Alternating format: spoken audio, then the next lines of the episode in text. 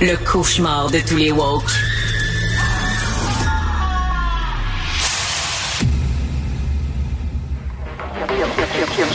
Cube Radio.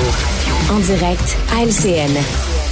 9h30 minutes, c'est notre premier rendez-vous de la semaine avec Richard Martineau. Salut Richard. Salut Jean-François. As-tu vu la façon cavalière dont s'est comporté Taylor Swift hier aux Grammys avec Céline Dion? Alors, Céline Dion, on sait, elle est malade. Elle a une maladie très souffrante. Elle a mis une pause à sa retraite imposée pour aller remettre un prix à Taylor Swift.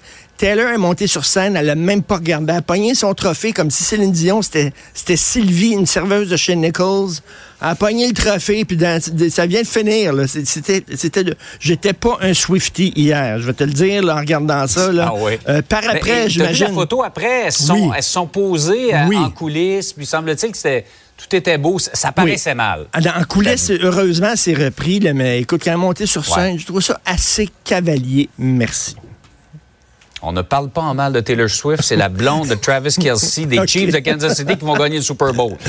Euh, Richard, on va revenir sur le dossier euh, de, de Nordvolt. Euh, il y a de la grogne, il y a encore de l'hésitation sur la, construction ben de, ce, de, ce, gros projet. Alors, les citoyens hier, justement, qui ont manifesté à McMasterville, euh, écoute, il y, a de la grogne parce que le BAP, le Bureau d'audience publique en environnement, là, il y, a des règles au Québec qui fait que lorsque tu as un gros projet industriel, tu dois montrer patte blanche, tu dois te présenter devant le BAP et prouver, document à l'appui, que ton projet n'est pas polluant. Puis là, on a fait une exception pour Nordvolt en disant c'est tellement important pour l'économie qu'ils vont pouvoir tourner ça. Et là, les gens se disent, ben, coudon, on a-tu une règle ou on n'a pas de règle? Si, si tu as une règle, mais qui est à deux vitesses, à un moment donné, ça ne tient pas debout. Et si Nordvolt, Nordvolt n'ont rien à se reprocher, mais qui se pointe devant le BAP et euh, qui montre qu'il n'y a pas, il a pas d'impact environnementaux. Et tu sais, hier, au Grammy, je te fais une parenthèse, c'est Johnny Mitchell qui était là, 80 ans, Johnny Mitchell.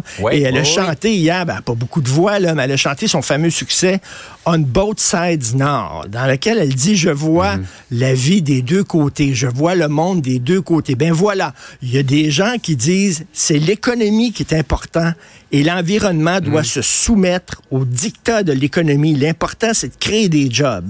L'environnement après. Puis il y a des gens qui disent au contraire, c'est l'environnement qui est en haut, puis l'économie après je fais la doctrine Johnny Mitchell. Est-ce qu'on peut avoir les deux? Est-ce qu'on peut avoir du hmm. développement économique? C'est important, mais aussi dans le respect de l'environnement.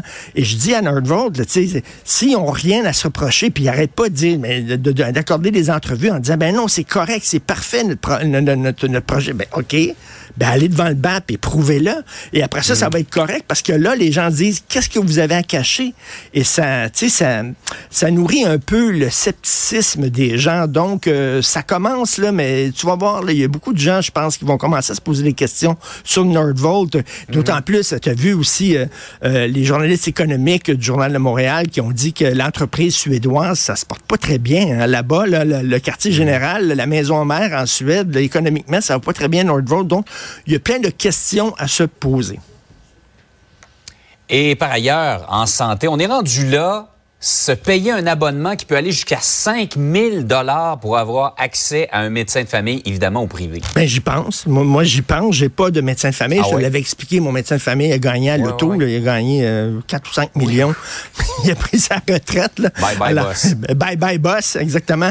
Donc j'ai pas de médecin de famille. Puis je regarde ça. Puis, puis j'y pense. Puis tu sais, Johnny Mitchell euh, chante euh, encore elle. Elle dit il faut voir le monde des deux côtés. Mais au Québec, on paye des deux côtés. C'est-à-dire que tu payes au public quand tu es en santé, tu payes au public, tu n'as pas besoin du système de santé.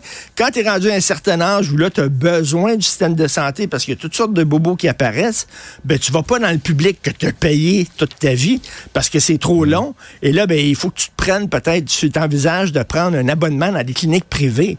Et euh, là, on dit, mm. euh, ces gens-là, ces cliniques privées-là, on dit on est complémentaires au système public. Le problème, c'est que on sait qu'il manque de praticiens dans le système public.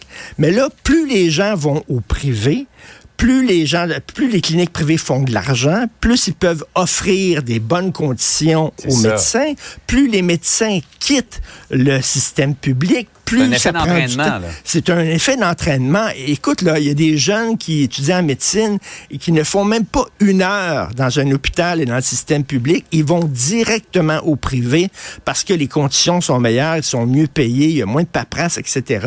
Donc, euh, euh, en même temps, je me dis, ça me tente, moi, parce que j'ai pas de médecin de famille, mais en Mm. même temps, en faisant ça, je vais contribuer justement à ce que le, système public se ouais. porte moins bien. Donc, c'est un, c'est un nœud gordien, un dilemme pas évident, mais ça montre à quel point, même en éducation, des fois, tu te dis, regarde, là, je- j'ai payé pour un système d'éducation publique, mais mon enfant, je vais l'envoyer au privé parce que, bon, euh, il y a des gens qui disent c'est meilleur.